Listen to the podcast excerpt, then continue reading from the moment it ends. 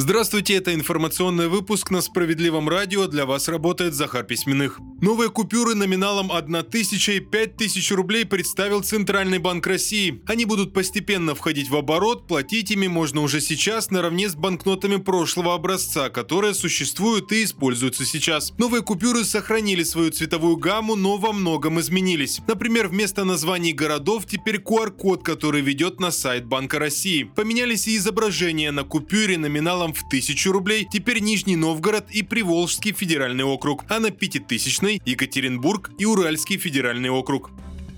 719 миллиардов рублей. Именно на такую сумму россияне набрали кредитов в августе этого года. Это абсолютный рекорд за все время подсчетов. Более того, суммы, которые берут потребители на различные бытовые нужды, только растут с зимы прошлого года. Эксперты предполагают, что цифры будут увеличиваться и можно ждать новых рекордов. Данных за сентябрь пока нет.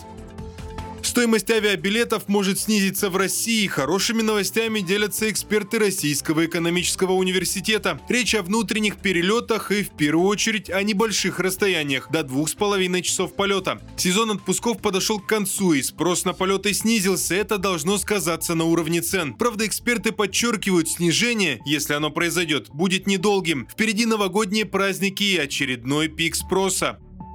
Далее выпуски новости Центра защиты прав граждан напомнили строителям о законах и помогли одной жительнице Архангельска вернуть комфорт и безопасность в ее новую квартиру. Это очередная победа наших правозащитников. А началось все со счастливого момента. Ирина Анциферова купила квартиру в новостройке. Через несколько месяцев она заметила, что на потолке начала скапливаться вода, да так много, что приходилось подставлять ведра. Женщина вызвала управляющую компанию, коммунальщики все зафиксировали. Ирина Анциферова не раз обращалась к застройщику и просила устранить дефект, но никакой реакции так и не дождалась. Тогда женщина пришла в Центр защиты прав граждан, где напомнили, на многоквартирные дома существует гарантия 5 лет. Если застройщик не хочет соблюдать закон, выполнять гарантийные обязательства и не реагирует на претензии, нужно подавать в суд. Юристы Центра составили и направили иск об устранении недостатков, выплате компенсации морального вреда и штрафа. Благодаря судебной экспертизе удалось выяснить, что виной всему неправильная кладка, а значит отвечать строителям. Суд обязал застройщика не только устранить недостатки, но и выплатить денежную компенсацию Ирине Анциферовой. А мы напоминаем, бороться за свои права проще с Центром защиты прав граждан. В Архангельске ищите нас на улице Карла Липнихта, 18, корпус 2.